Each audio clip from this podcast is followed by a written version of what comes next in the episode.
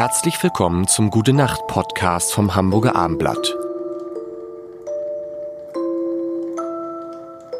Herzlich willkommen. Mein Name ist Lars Heider und ich freue mich sehr auf die dritte Staffel. Kann man das sagen? Dritte Staffel unseres Gute Nacht Podcasts. In der ersten war Linda Zerwakis. In der zweiten war Johannes Oerding. Und da haben wir gesagt, damit es für mich nicht so schwer ist mit den ganzen Namen, mit den vielen Namen, nehmen wir wieder irgendein, irgendein Johannes. Nein, wir nehmen den Johannes. Johannes Strate ist da und ich freue mich sehr. Guten Tag. Guten Tag. Es ist ein Problem, was wir vorher besprechen müssen. Ähm, ja. Nein, es ist, ich habe ein Compliance-Problem. Ja, weil bitte. Zum, weil zum ersten Mal ist es ja so, deshalb bin ich auch ein bisschen aufgeregt.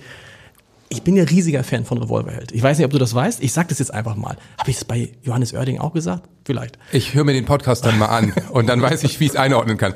Aber äh, vielen Dank auf jeden Fall. Ja, aber ich bin, aber wie ist das? Das ist natürlich jetzt für mich, es ist eine schwierige Situation. Ich möchte eigentlich, äh, eigentlich jetzt rüberrennen zu dir und eigentlich nur Selfies machen.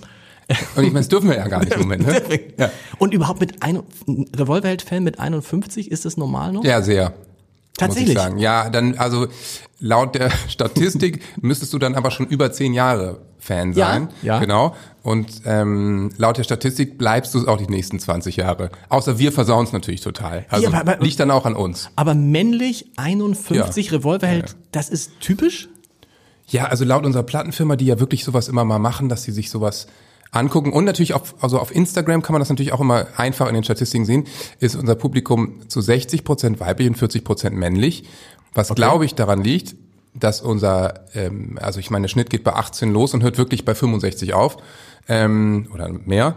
Ähm, dass, dass so im Durchschnitt äh, Leute bei uns eben nicht alleine, sondern meistens zu zweit oder zu dritt aufs Konzert kommen. Und das ist immer dann Mann, Frau, also im, im Gro ist es dann irgendwie ein Pärchen wahrscheinlich, ne? Keine Ahnung. Äh, tatsächlich war es auch so, dass bei uns ist es so eine Familienangelegenheit. So, das ist total typisch. Also, dass auch die Kinder ähm, äh, die Kinder total, also die Lieder singen können und dann manchmal bringen sie es durcheinander, was sie jetzt von Revolver hält und was ist jetzt von Udo Lindenberg.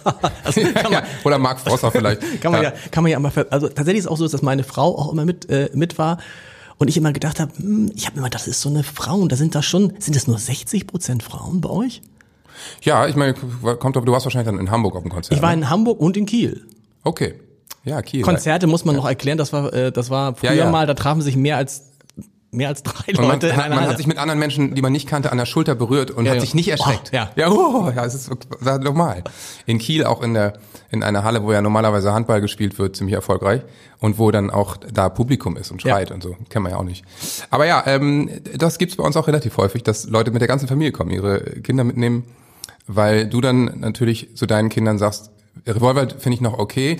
Bei äh, dem bösen Gangster-Rapper, da möchte ich jetzt nicht dabei sein. Und die Kinder sagen wiederum, ja, aber Revolver, da komme ich jetzt noch mit. Genau. Wenn du jetzt aber zu Helene Fischer gehst, dann möchte ich zu Hause bleiben. Weißt du, was auch noch ein Problem ist, ist natürlich in der Redaktion.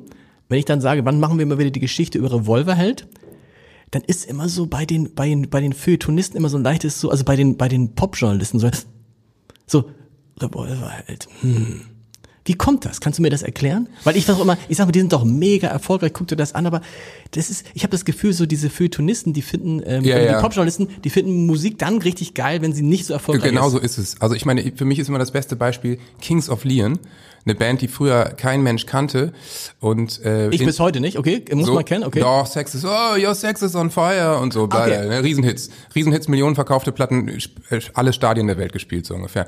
Die waren früher ganz klein. Die Intro hatte mit dem Album, was dann rauskam, die auf dem Cover, eine Intro muss man dazu sagen, ein Indie-Magazin, so was sich äh, für Musik mit Musik beschäftigt, die Okay. sonst, die man sonst nicht findet und so. Ähm, dann ist das Ding rausgekommen, ging sofort durch die Decke, hat irgendwie fünf Millionen Mal verkauft.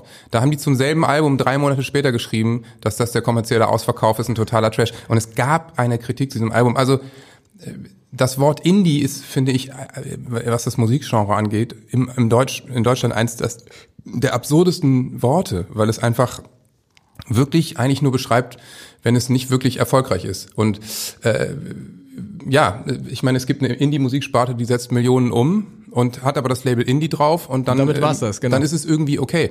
Das ist äh, ziemlich verrückt. Aber in Deutschland einigt man sich sowieso immer schnell drauf, ähm, was jetzt ein Feuilleton-Liebling ist. Also sagen wir mal ein Echo, da kriegt einer ein Echo als Newcomer, dann kriegt er auch direkt den Kritikerpreis noch mit.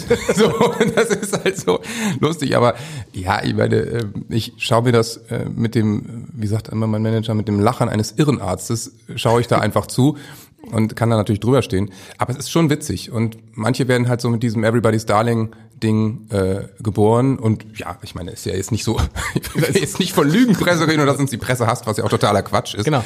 Aber ähm, wir haben uns in den letzten 18 Jahren schon einiges erarbeiten müssen. So ist jetzt nicht so, dass uns die Sachen zuflogen. Darüber sprechen wir in diesem Podcast für heute erstmal. Gute Nacht. Weitere Podcasts vom Hamburger Abendblatt finden Sie auf abendblatt.de slash podcast.